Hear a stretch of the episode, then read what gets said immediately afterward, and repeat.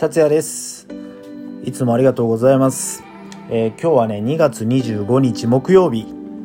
えー今日ねお題に書いてあるんですけども、えーアフロのお話、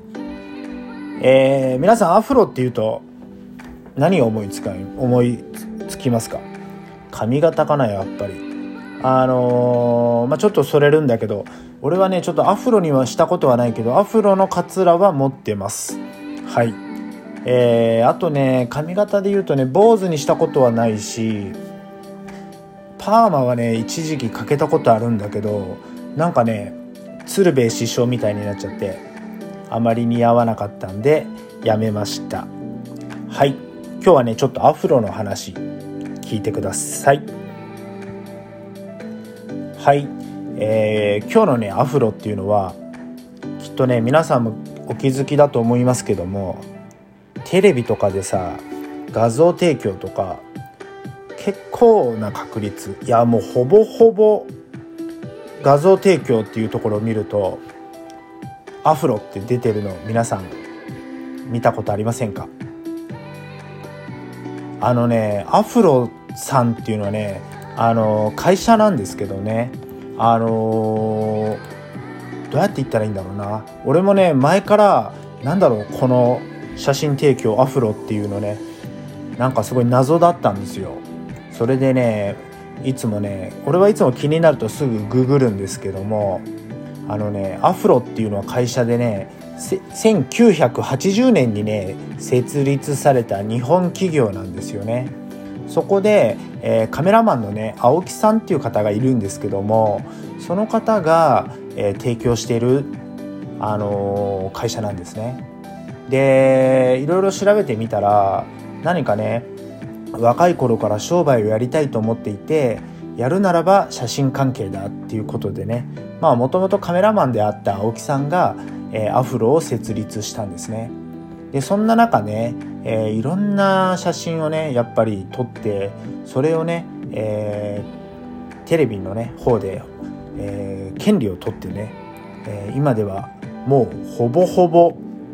写真提供アフロ。これから皆さんねいろんな場面場面でね、えー写真提供を見るとねほぼほぼの確率でね、えーアフロって書いてあると思います。はい。だから今日のねアフロっていうのは、えー決して髪型じゃなくてね、えーこのね写真提供のアフロさん。いやーすごいなと思います。なんかねいろんなところでググっていろんなのをね読ませてもらったんですけどもなんだろうなその意気込みだったり生き様だったり最初はね従業員が確か2人しかいないような小さな会社だったんですけどもなんだろうなそんな中でね俺が結構響いた言葉っていうのが利益を求めすぎず楽しく仕事をすることっていう風にね青木さんは書いてましていやーなんかねその一言がすごく俺にも響きました。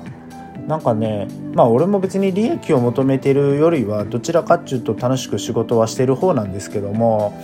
ただねここまで有名になるとね本当に何だろうアフロを知らない方はきっといないんじゃないかなぐらい今ではねもう写真界随一の企業になってるんじゃないかなって俺は思っております。いやーでもね本当に何だろうな極めるってすごいことだと思うしまあ俺もねいろんなことにいろんなことに挑戦してるんですけどもやっぱりねもっともっと極めないとダメなんだなっていうのをねこのアフロさんのね記事をググったことによって、えー発見しました。いやー本当にすごいと思います。皆さんもね何かそういうのでねあのググった時になんかこう気づいたことだったりとかあの学んだりとかねすることってあると思うんでね。是非意外とね俺は結構ググり屋なんですけどあの本当にググった先からのいろんなところにあのつながっていく。その中からいろんなことを学べるっていうかね。あの俺は今回このアフロさんを調べてあのこういうふうにねまたいろんな言葉をいただいたりとかなんかその生き様だったりその姿勢だったりねそういうのをね、えー学ばさせていただきました。まあ俺もね今後いろんなところのいろんなジャンルでね、えー、ちょっとねいろいろ頑張っていきたいなって思っています。皆さんもねあのいろんな夢だったり目標があると思いますので是非ねそれを叶えるためにねあの最初はね本当にスタートは小さいかもしんないけどだんだんだんだんね頑張っていけばねそれはね必ず叶う。俺はそう信じてるんでね皆さんもこの先いろんな場面でねいろいろ大変なこともあるかもしれませんけど頑張っていけばねこのアフロさんみたいにねあの有名になる可能性だってあるわけだから是非ね皆さんも夢を追いかけて頑張ってください。今日はねアフロさんの話でした。またねよかったら聞きに来てくれると嬉しいです。じゃあね明日は、えー、最後金曜日ね。しかも2月最後の金曜日盛り上げていきますんでよろしくお願いします。達也でした。